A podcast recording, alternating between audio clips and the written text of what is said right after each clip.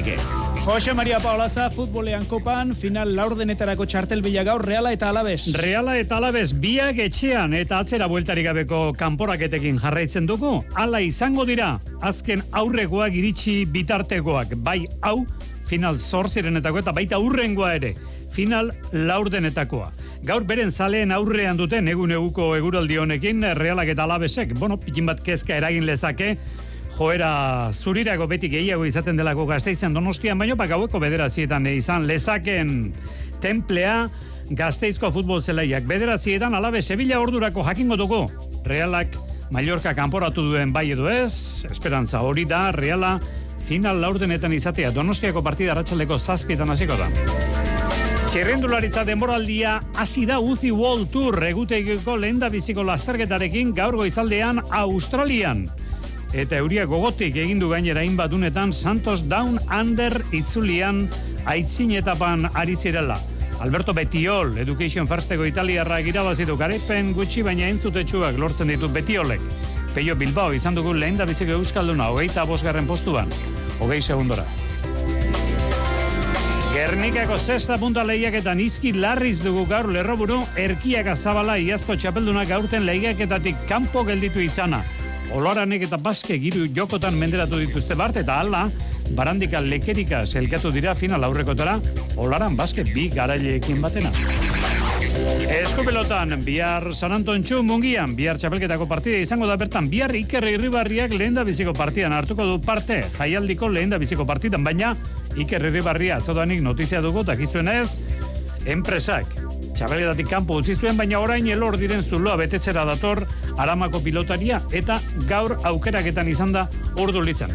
Bueno, baune bat edibestere eskeniko dizkitzuego, berak adierazitakoak, baina pozik agertu da. Ez du gazetariekin aparteko traturik nahi izan, joan deneko hilabete terdi honetan, baina esan du opari moduko bat hartu duela, bere ala entzongo dugu, orain txapelketan enpresak eman dion aukera honekin.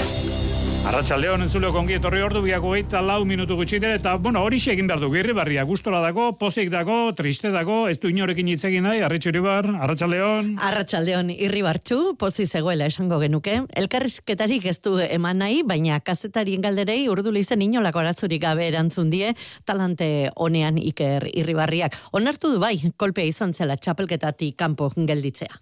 Zaila da nontzago da, txapelketatik kanpo gehatzea, Baina, bueno, beste mila aukera zabaltzizkizu, beste gauza askotaz gauza daikezu, eta, eta bueno, aldortatik oso guztuan nago, ez?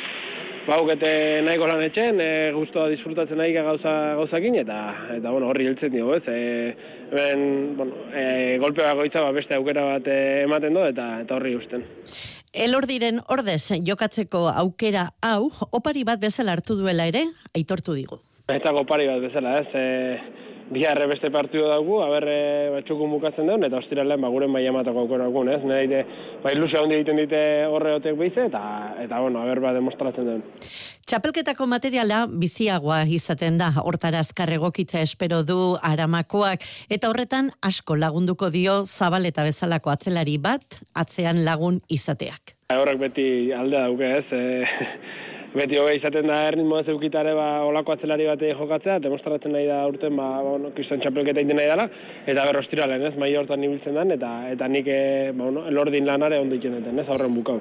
Eta irabazteko nola jokatu behar den, ba hori oso garbi du, ezkurdia saiestu behar da. Bueno, ni uste klabea Joseba ebitatzen daula, ez? E, Joseba aldan otzen auki aurren, e, guk ba atzen kargau, martija, martija kargau, eta gero aurren ba, veloziaekin bukau, ez? E, lordi hori oso ondo nahi da, ba, Josek sortutako aukerak aprobetsatzen, eta eta hori ba, ba fundamentala da.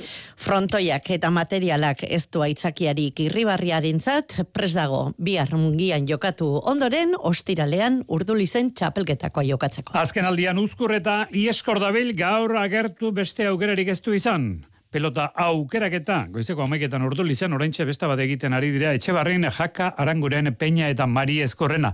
Gernikako zesta punta lehiak eta partida bakarraren faltan lehen fasearekikoak egiteko, datorren asteleneko partida horretxek zehaztuko ditu azken aurretako partidak, baina bikotea behintzat erabakita daude.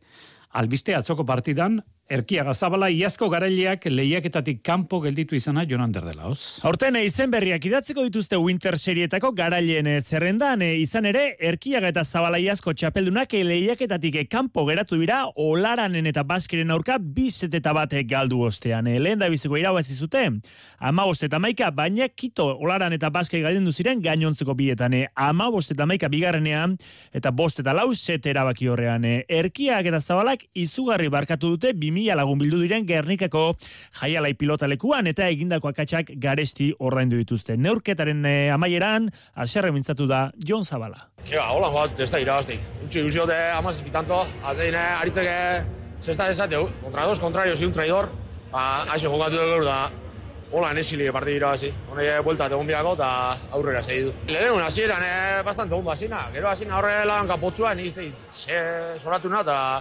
handi aurrera desastre. Eta ba, hola nesili irabazi, ez dugu merezi, aurrera juti, justu guztun gatu bakali, baina hola joatu ni neu ez dugu merezi bintzat. Aldiz, haren kide aritzerkiaga, sosegu handiagoarekin emintzatu da izpasterko puntistak balioan jarri du txapelketa bera. Txapelketiaz gelditzu bigara, e, ba, publikuek oso ondo erantzuten dau, eta hause da bidie jarraitzu bideguna.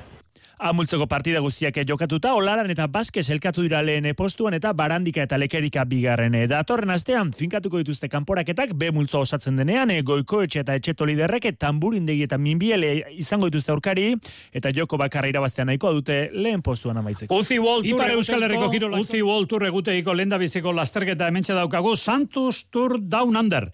Adelaidan jokatu da itzin eta pasa, birro sabiaga, León.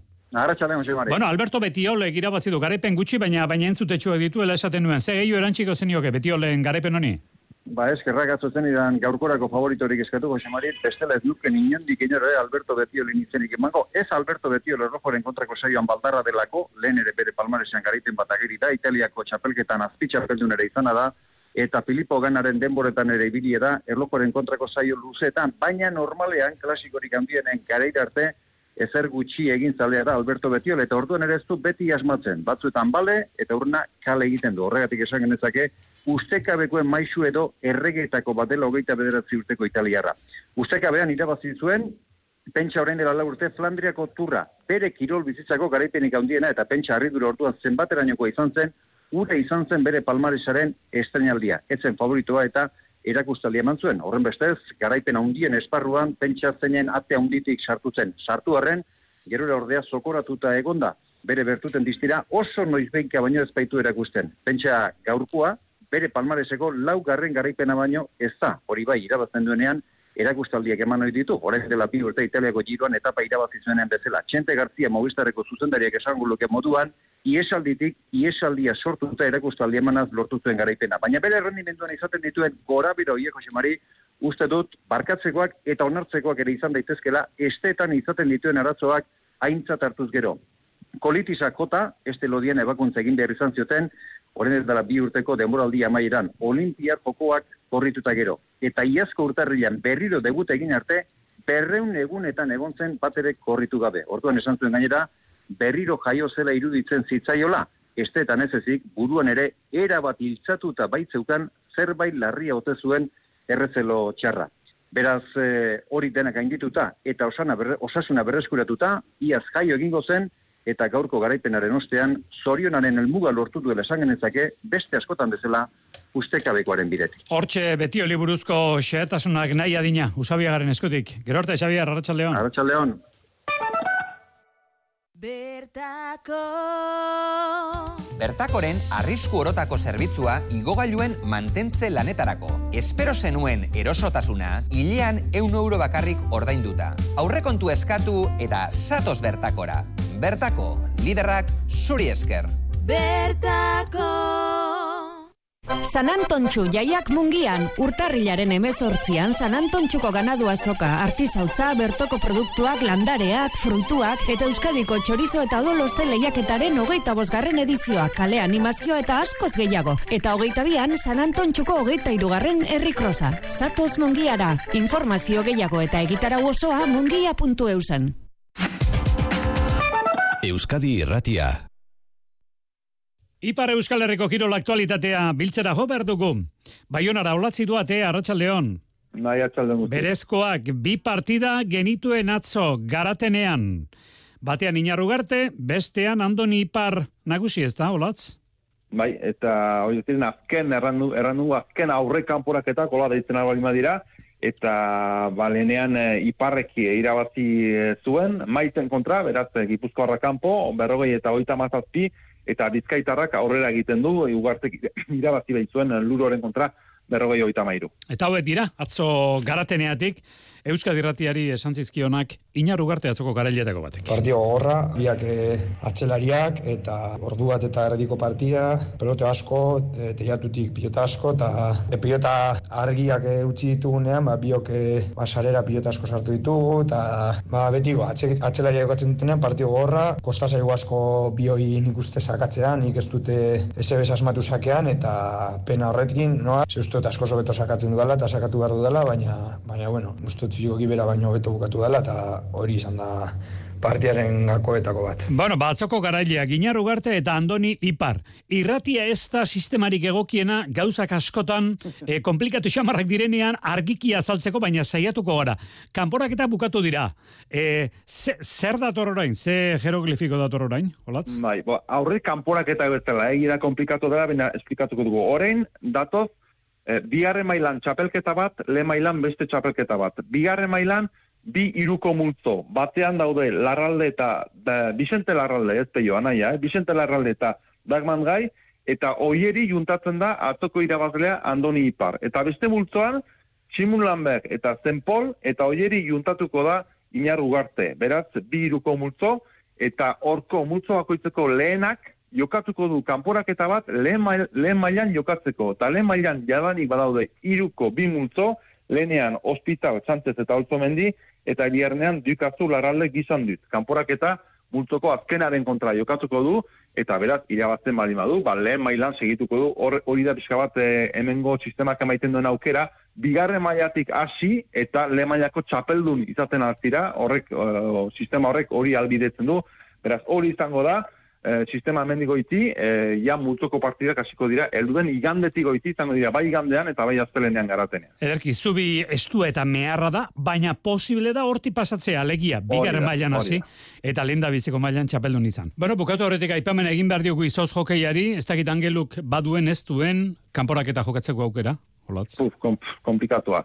Komplikatua, ze joan den astean era ipatzen ginoen, bere partidoa irabazi zuen, joan den aste artean, egia da, e, kontra, eh, doidoia irutari penaltietan, baina geroztik bi aldiz galdu du. Bat Grenoblen, aski normala, zortzita iru, han, baina beste bat, igan, uh, zen, markatu, igan zen partidoa, e, luzapenetan gapen kontra hemen labak lerratokian, lau eta bost, eta horrek eran nahi du, baselkapenean, ez dela oraindik playoffetan sartua, beti e, beti urrun dago, urrun dago, baina ari zaio komplikatzen, zeren ari da hor zilo txiki bat sortzen, ba, sortziarrena eta amabiarrenen artean, edo sortziarrena eta bederatziarrenen artean, kasu hortan, amargarren daude hormadikoak, beharko du erregulartasun bat lortu, ez duena lortzen, ez duena lortzen, eta hori joan den e, irailetik, sasoina hasi komplikatzen ari zaio, ez da galdua, ez da galdua, baina beharko du, beharko du erregulartasun bat aurkitu, bestela ez du, ez du lortuko, eta ja izango da, uste dut, irugarren urtea segidan, eh, ormanik ez duela lortzen eh, garaipen, eh, eh, zeikatzen eh, playoffetara, beraz, aurten bai gogotsu, gogotsu ateratziren, baina trebatzaile aldaketarekin, mama momentuan ez dute lortzen. Hau etxek ba, ardatzak, Ipar Euskal Herriko Kirol aktualitatean, gaur zorzir arte, eskarrik asko, latz. Bai, zanongia jo. Bueno, eta orain bai, lasai, eta ordubiak bitartean, gaur arratsaldeko zazpidatik aurrera hemen Euskal Herratian izango duzuen, kopako kanporak eta gaur bi Euskal talde, eta bihar beste bi. Zazpietan, donostian, Anoetan, Reale Arenan, Reala, Mallorca, maitan orbieta, Arratxaldeon. Arratxaldeon, Jose Mari. Bueno, autagai garbia kanporaketan aurrera egiteko Reala da, Bueno, Imanolek Mallorcari ikusten dizkion zailtasunak zailtasun. Hori da, bai, egun daraman emaitza bolada ikusita eta ematen ari den maila kontuan hartuta ia edonoren aurka da reala favorito, izan ere jokatutako azken zazpi partidak irabazi ditu eta ligako sailkapenean irugarren postuan sendotu da talde txuri urdina, baina taldeak oro arreta Imanolek bereziki, oinak lurrean dituzte eta badakite osatutako bideak ez dituela garaipenak bermatzen eta ondorioz gaurkoa tentu handi hartu beharreko partida da. Kopak ilusioa sortzen du, reala Realak 2008 bateko errepikatzea du helburu eta Imanolek erakutsi du hori, Kazalegaz, Koria edo eta Logroñez mendean hartzeko zelairatutako amaikakoak ikusi baino ez da egin behar. Gaurkoa etxean jokatuko duen lehen kanporaketa da, eta parean lehen mailako taldea Javier Agirreren Mallorca Ligan amargarren jardunaldian jokatu zuten elkarren kontra, urriaren erdialdean izan zenura, Reala Merinoren gol goiztiarrarekin bat eta huts nagusitu zen irabaziarren neurketa hartan egindakoa hobetu eta azken boladako intentsitateari eustea ezinbesteko jodu Imanolek. Mallorca arerio e, gogorra dala. Ligan asko kostatu zitzaigula e, partida ura e, irabastea eta bilarkoa ere e, horrelako gogorra izango dala.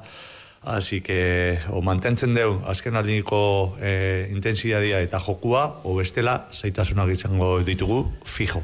Mallorca Ligan zelkapenaren erdialdean dago, Europako eta jeitxierako postuak sei puntura ditu eta kopan ezusteko ematena aleginduko da. Hori bai, agirrek aurreratu du aldaketak txandatzak egingo dituela amaikakoan, kopan bosgarrenez egingo dute bat realak eta Mallorkak gaur, aurreko lau kanporaketak bi partidara jokatu ziren, eta irutan Mallorkak egin zuen aurrera, azkenekoz, 2000 eta son moizen, balearetako taldeak kanporak eta irauli zuen sei eta bat irabazita. Bueno, Euskadi Erratiko futbola ditua gurekin adituetako bat, Juan Antonio Larrañaga. Arratxaldeon, Juanan? Bai, gaixo Arratxaldeon. Bueno, ikusi zenuen e, Mallorcaren partida aurreko larun batean sadarren, bai. e, gogoan daukazu, e, Mallorcak anoetan jokatu zuen ligako partida, badirudi, e, gehienen iritzi ala da, e, Javier Agirrek, e, talde sendo bat, e, gogor bat antolatu duela, eta Imanolek atzo zailtasunak ikusi zizkion Mallorcaren kontrakoari. Baina bi hitzetan, zure ustez aukera paregabea dauka realak aurrera egiteko ezta. Bai, segulakoa. Nik uste dut eh, joko aldetik gan, eh, segulako diferentzia dola talde batetik bestera, ez? Gainera, reala momentu honean dago, gauzak ondo ateratzen zizkio, nik uste dut eh, indartu dagoela. Eta hori, partiduro partidu erakutzi behar da, ez? Eta hori da momentu honetan gauzari zailena, ez? Pentsatzen dugu beti hola izango dela, baina ez da izaten hori.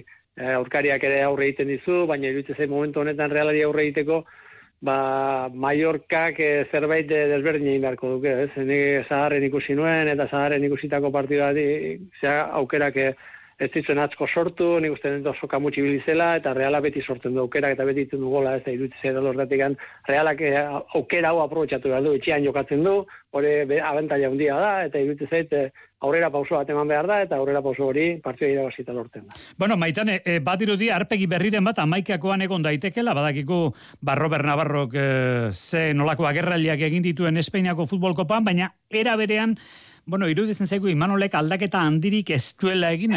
Hori da. Zertan geldituko da hori. Zuk esan duzu ez zerbait aldatuko du, baina ez dugu, eh? E, sekulako iraultzarik e, espero atzeko lerroan egon daitezke aldaketa gehien, haien patxeko eta gorosa belasieratik aritu bai daitezke, zelai erdian silba katxeen hartu dezake, eta aurrera begira ikusteko dago zer egingo duen entrenatzaileak, sorlo tosatu da, belaunean hartu zuen kolpetik derbian, eta oi hartzabal gero eta hobeto dago, atzo Imanolek esandakoaren arabera, eibartarra hasieratik jokatzeko moduan dago, zuk esan bezala Navarrok ere aukerak ditu, orain arte kopan jokatutako kanporak eta guztietan gola egin baitu, eta momoxo ere osatuta dagoela kontuan hartuta, basieratik aritu daiteke, seiak aldera jakingo dugu Imanolen planen berri, epaila aipatu Josemari Hernandez Hernandez izango dela, eta barra ere jada bueltan dela eta pantailari begira González González arituko da. Hori barra. Bueno, oraintxe maitane barra aipatzen duela. Ez da Juan Antonio Larrañagak seguru asko ikusiko zuenik oraintxe ikusi dut e, laburpan batean Bart Espainiako futboligan Cádiz Elche partida jokatu da. Bai, bai.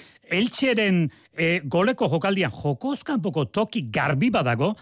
E, bai. partida horretan e, barra aretoa bazeguen, borra aretoa ere bai, bueno, hor nonbait aztertzen aritzen dira, esan dute, utxa handi egin dutela, e, telebistako irudiak ikusten ari direnek, nola gerta daiteke hori, Juanan? Takit nola esplikatu hori. Jokozkan da, ez? Iku, bai, bai, ikusiko zuten, arrastuak bai. botatzen dira. Bai, dan, danetatik egiten da, ez? Iruditzen zait, ez dakit, ez dakit jokaldia bera ikusi zuten, igual bukaera bakarri ikusi dute eta bukaeran ez dago ezertxo ez? Baina hasierako jokaldian, bat jokoskampo, parte hartzen dut jokoskampo dago, ez? Iruditzen zait hor, hankasartza handi bat egin dela. Ez dakit, hori ez dago esplikatzerik. zer gertatu Ez dago den, esplikatzen, baina galdetzen izun, ez dakit, beste zerbait interpretatu izan balute bezala, ez dago beste interpretaziorik, ez da?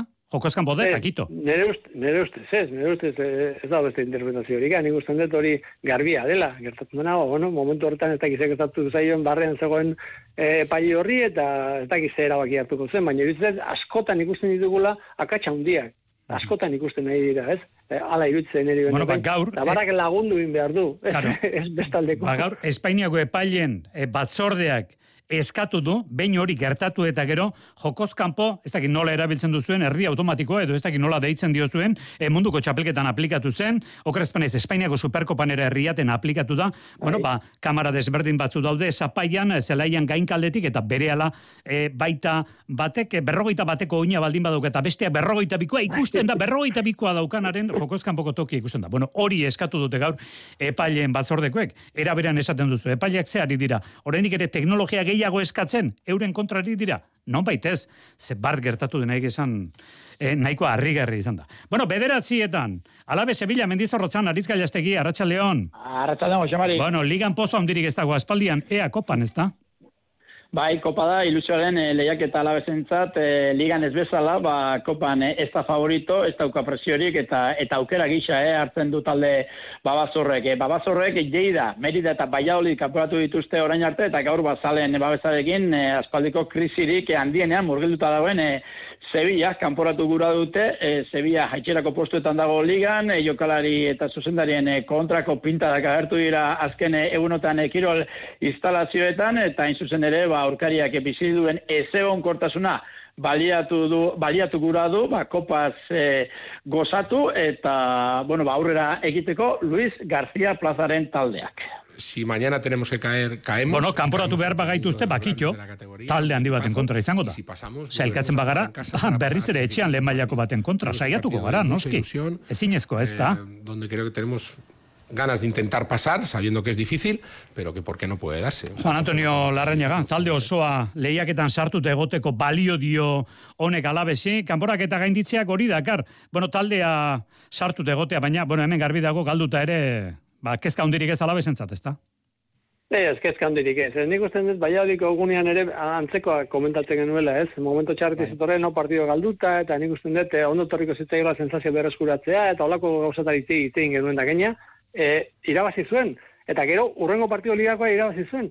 Eta ematen zuen, aurrera poso bat egin zuela, baina nik uste dut, eh, azkeneko partido ikusi da, obideo ikusi nuen jokatzen, alabezek eta sekulako partido kaskarra bat egin zuen. Kaskarra, kaskarra. Eta zitean, Oviedo irabasteko moduko partido bat zela, eta e, txarrak etorri dira berriro, ez? Nik uste dut taldea oso, nire, nire ustetan oso gaizki gontzela. Gaur gertatzen zaiona da, aurrean daukana ere oso gaizki datorrela, baina oso gaizki gaizki. Zati, Pentsa, de, del nido aipatzen dute berriz ere izango te den Sevillako Bai. presidente, pentsa nola da bilen Sevilla. Bai, bai, oso nahastuta dago. Ta, e, talde horiek nahasten diranean, e, ez dute asmatzen. Eta hori aprobetxatu dezake. Berriro ere sensazio onak etortzeko, eta sensazio onakin bukatzeko partidua, eta iruditzen zait, aprobetxatu beharko lukela hori, ez? Gertatzen dana ez dakigu ze alabez ikusiko dugun baita ere. Alabezek ligari eustea nahi dio, eta ligari eusteko igual eh, askatasun pizka behar du, zan nahi dute igual kopalde batera utzi, ez du botako, baina ez du arriskatuko ere. Eta ikusiko du, haber, partio on bat ikusteko aukera daukagun gutxienez. Bueno, berritasunak, eh, Valladolizen kontrako adibideak gogoan, aritz, izan izango dira, noski alabesan, ez da? Bai, egin, e, ustartu egiten ditu, eh? Luis García plazak e, kopako partidetan, e, ohiko titularrak eta horren beste jokatzen e, ez dutenak, eta gaur ere bantzeko zerbait e, egingo du, apkar eta balboa bazieratik hariko direla e, aurreratu zuen e, atzo entrenatzaileak, horretaz gain, ba, Ouono, Javi López eta Silla ere, ba, maikakoan espero ditugu, bestalde, ba, azieratik ez, baina partidan zehar Antonio Blanco fitxaketa berri ikusteko aukera ere egon daitekela esan zuen Atzo García plazak, Antonio Blanco kaizetik ez dator, eta Real Madrideko arrobikoa da. Bestalde, Miguel de la Fuente ez dago, orkatillako minarekin, Xeber Alkain ere ez dago, eta, eta ikusi egin beharko da, ba, nola erantzuten duen e, gaurkoan e, talde babazorroak e, neguiro espero da gazteizen, baina kopa erakargarria da, aurkaria ere bai, eta zale babazorre Jose Mari sekula ez dute kale egiten. Ederki, ala izaten den, eskarik asko, aritz, gero arte. Arratsaldeon. Hemen izango duzu Juan Antonio Zazpetatik aurrera. Juan Antonio Larrañaga, eskarrik asko Juan Antonio, berarte. Bai, agur. Eta bihar Betis osasuna, besteak beste. Atletikek ere bai espainolen kontra, baina ze esan du arrasatek, Harri? Ba gogotxu dagoela hogeita bi jokalari eramango ditu gaur arratsaldean egingo du osasunak bidaia Sevillara eta pentsa eguraldi iragarpena dela eta bada ezpada handik zuzenean joango dira igandeko partidua jokatzeko alakantera. Kopako kopa helburu du osasunak hori esan du arrasatek, beraz dena ematera gaur. E, gogotzu ez, oin arte kopan e, iru eliminatoria pasau doguz, e, aurkarixek ez dizen gure mailakuk eta inbigendun indogu, ba, rondas pasau eta biserku ja desberdine da ez, txapeldunan e, kontra jokatzen dugu, beraien etxin eta bueno, ba, gure mailarik onenan monbiko dugu ez, ilusio itzela dukegu, kopi gutzako helburu bada urten eta bueno, ja, azkenengo bi emaitza hauek e, ba, bueno, batez be animikoki ba, bultzadori mondosku eta horrek laguntzen dozkun partidu bate itxeko. Deialdian daude Ibainez eta Torro, baina zigortu eta betisen aurka ezin dute jokatu, entrenaldietan parte hartu eta saberiok ere bidaia egingo du, iruñean geldituko direnak Nacho Vidal eta Ruben Peña dira. Munduko eskubaloi txapelketak aurrera jarraitzen du, munduko txapelketa horretan da, Rodrigo Salinas bidazuako jokalaria, Txileko internazionala, bueno, ba, gaur e, irungo taldeak berri mandu, 2000 eta hogeita zeir arte kontratua berritu diotela Rodrigo Salinas jokalariari.